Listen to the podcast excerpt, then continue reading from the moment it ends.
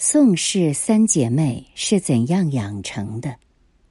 来源：阳光天明文人帮。宋氏三姐妹可谓家喻户晓。作为历史上对中国影响最大的三姐妹，她们更多的是靠自己的学养、风范和人格魅力，而非美色或丈夫的地位，获取了近代中国为人瞩目的地位和声望。有着如此姐妹，以及也有不俗成就的他们的兄弟，就不能不好好了解一下他们的父亲，一个同样对中国产生积极与深远影响的人——孙中山国民革命的重要资助者和追随者宋家树，字耀如。宋耀如本名韩教怀，后来过继给堂舅做养子。使改姓宋，其先祖可追溯至北宋名相韩琦，后来一直移居海南文昌，成为当地最早的客家人之一。一八七八年，宋耀如年仅十五岁，就随舅父远赴美国波士顿经商。一八八五年，自美国一家神学院毕业。当时美国华工惨遭迫害，唐人街被烧，宋耀如对此十分愤慨。他认为，要从根本上改变海外华人受人欺凌的状况，就必须有一个强大的祖国，必须在千百万人心中点燃民主革命的火炬，推翻腐朽的清朝政府。他决定尽快回国，用民主革命的思想去唤醒国人。宋耀如回国后，就在苏州、上海等地传教，同时兴办实业。并执教于教会学校中，胡适就是他的学生之一。一八八五年夏，宋耀如与倪桂珍结婚，然后先后育有子女六人，依次为霭龄、庆龄、子文、美龄、子良、子安。宋耀如常常向孩子们讲述自己青少年时期的曲折经历，他强烈的爱国主义和民主主义思想。与命运抗争，不怕艰难困苦，不屈不挠的意志，不卑不亢、谦虚自尊的精神，以及对子女大胆和有远见的培养，都对几个孩子品格的形成产生了重大而深远的影响。二十世纪二十年代，宋氏家族开始登上中国历史的辉煌舞台，影响整个中国政坛长达半个多世纪。其女宋庆龄婚配孙中山，革命信念矢志不移，广受国人爱戴。宋美龄嫁给蒋介石，成为第一个在美国国会发表演讲的中国人。宋霭龄联姻孔祥熙，敛财有方，富甲天下。这三人的丈夫对中国近代史的推动，皆有举足轻重的作用。而宋耀如的儿子宋子文、宋子良、宋子安三兄弟，在民国政治舞台、经济舞台上也都是叱咤风云的人物，曾出任国民党内重要职务，可谓一门显赫。造就这个传奇家族的，正是他们的父亲宋耀如。我们可以透过海南大学周伟民、唐玲玲教授的著作《宋耀如年谱》。宋耀如《宋氏家族奠基人》两本书和作者的解读，对宋氏家族的教育方式有更多了解。宋耀如认为，只要一百个孩子有一个成为超人式的伟大人才，中国就有四百万超人，还怕不能得救？现在中国大多数家长还不能全心全意培养子女。我要敢于为天下先。周伟民评价，宋耀如是一位具有传奇色彩的中西合璧式人物，也是近代民主革命的先驱者之一。他的传奇经历奠定了他的家庭教育观。幼年时期的宋耀如因为家贫，不得不随同哥哥去投靠在印度尼西亚爪哇岛上的亲戚。开始他背井离乡的学徒生涯，三年之后又被父母过继给自己在美国波士顿的堂舅父领养，而这次宋耀如走出国门，对他的人生产生了巨大影响。不仅走出了闭塞的故土，也使他有机会接触到当时西方的先进思想，并加入了之后一直信奉的基督教，成为一名虔诚的基督教徒。有幸接受了美国高等教育，回国后担任基督教牧师，四处传教。之后又从事工商业，积累了巨大财富，与革命先行者孙中山一见如故，成为孙中山革命坚定的拥护者，为孙中山的革命事业殚精竭虑，倾尽家产，前后追随孙中山的时间长达二十年。宋耀如淡泊名利，并不醉心仕途。追求基督教号召的自由、民主、道义、进步，被孙中山誉为革命的瘾君子。其不平凡的经历直接影响着他对子女进行家庭教育的观念。在美国度过八年求学生涯的宋耀如，对西方教育的先进和完善都有亲身感受。他的心中一直有一个宏愿，那就是在中国培养出林肯、华盛顿式的伟大人物。海南大学教授唐玲玲谈到，历史上孟母三迁是为选择良好的环境教育孩子，在这一点上，宋耀如似乎在仿效孟母。一八九零年，宋耀如在上海的郊区虹口东有恒路，买下了一块面积颇大的地皮建新居。当时许多人对他选择郊区而不是市区十分不理解。认为这是怪癖，其实宋耀如是有自己的想法的。因为此时被外国人用大炮轰开的上海市区内人口高度密集，鱼龙混杂，街道破旧肮脏，而且由于缺乏统一管理，治安相当混乱，各种流氓小偷流窜在大街之上。但凡有地位和有钱的人，要出门都要随身携带武器，旁边跟着保镖。那时，大部分人的建房选址普遍是以靠近外国领事馆为主，以求能得到庇护。而宋耀如选择的地点是靠近郊外，这里环境优美，空气新鲜，远离尘嚣，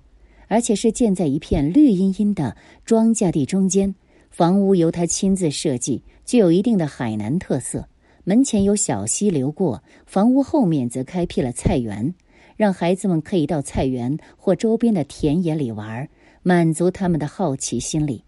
据说他还自己栽种蔬菜，还从美国订购了棕榈等喜爱的植物，让孩子们过着田园牧歌式的生活。这几乎就是宋耀如当年在美国生活的优雅环境。尚明轩、唐宝林在《宋庆龄传》中写道：“正是这样，宗教、田园、钢琴、英语和民主精神，使这个家庭与当时中国万千个普通家庭相比较，处在一种世外桃源的优越环境中，既有基督教严格的生活秩序，又有和谐、欢乐和诗情画意的氛围。”而宋耀如亲自设计的两栋中西结合的美丽建筑，就这样陪伴宋氏兄弟姐妹度过了年少的欢乐时光。宋耀如知道游戏是儿童的天性，而尊重孩子的天性是一切教育的基础，所以早在孩子刚出生时，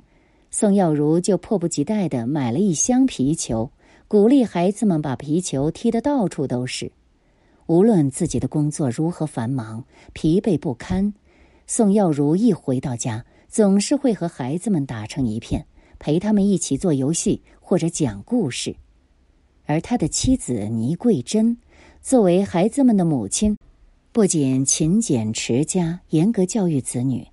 他还喜欢演奏钢琴。宋耀如又喜欢引吭高歌。于是周末举办家庭晚会成了宋家的惯例，母亲为孩子们弹奏钢琴，父亲则随着琴声纯美洪亮的唱起美国南方的民歌和通俗歌曲。这样的家庭晚会不仅培养了孩子们的艺术才华，也使孩子们有了尽情施展才华的机会。比如宋霭龄继承了父亲的歌唱，宋美龄学会了跳舞、画画，而宋庆龄则继承了母亲弹得一手好钢琴。这让他们虽然作为大家闺秀，却在公众场合言谈得体，与人交往毫不羞涩，为他们之后各自的发展创造了良好的条件。当顽皮的孩子头宋霭龄带着自己的弟弟妹妹在附近的田野里玩闹嬉戏，多次踏坏周围村民的劳动果实的时候，几位村民终于一起找上门来，向他们的父母告状。宋耀如在向他们支付了一笔远超过损失的赔偿金之后，达成了一个口头协议，让村民不要惊吓和干扰到孩子，让孩子们可以在田野里尽情的嬉戏，释放他们的天性。周伟民说：“正如宋耀如《宋氏家族奠基人》书里所说的那样，宋耀如喜欢孩子，让孩子按其个性自由发展。”但他也并不是无节制的满足孩子的欲望，而是尽最大努力培养孩子的自制力。当宋霭龄蹒跚学步摔跤的时候，父亲不会马上扶起他，而是在他前面拍着皮球鼓励他：“勇敢的姑娘，爬起来，自己走。”为了锻炼孩子们的意志力。宋耀如常在电闪雷鸣的大雨天，带着宋霭龄一起在大雨中受淋，锻炼他的意志力和忍耐力。而当时四岁的宋庆龄也在父母没有要求的情况下自助加入。之后，宋耀如带领他们野外徒步，一起进食，抵挡食物的诱惑，学会忍饥挨饿。这些在常人眼里荒诞不经、充满怪癖的行为，却逐渐磨练出孩子们日后积极进取、坚韧不拔、勇于创新、也敢于接受挑战的精神和信念。唐玲玲教授认为，到过西方的宋耀如并没有中国世俗的男尊女卑思想，不认为女子就不能有作为、有成就。《宋氏家族》一书的作者埃姆利·哈恩说：“他们简直像对待男孩子那样对待女孩子。”在宋霭龄五岁时，宋耀如就把她送到上海专为外国小姐们开设的马克蒂耶女子学校就读，并作为寄宿生锻炼她独立生活的能力。之后，宋庆龄和宋美龄也先后进入就读。宋耀如年谱里记载。一九零四年，十五岁的宋霭龄在牧师布惠莲一家的陪伴下，乘坐高黎号游轮前往美国学习。在当时，中国有钱又愿意把孩子送出国接受教育的父母可谓凤毛麟角，而且一直以来是只有男孩才会被送出去。宋耀如对子女一视同仁的态度，改变了这个局面。这也是他作为基督教徒主张进步的另一实例。宋霭龄作为真正意义上的中国第一个孤身远赴海外出国留学的女士，开启了中国女性海外求学的先河，也为之后越来越多的女子留学树立了榜样。威斯里大学校长曾评价宋氏父母是具有想象力及勇气的东西文化融合的。先驱，在孩子们小的时候，宋耀如夫妇便开始对孩子们进行中英文双语训练，从美国购买大量幼儿读物，轮流教孩子们读写，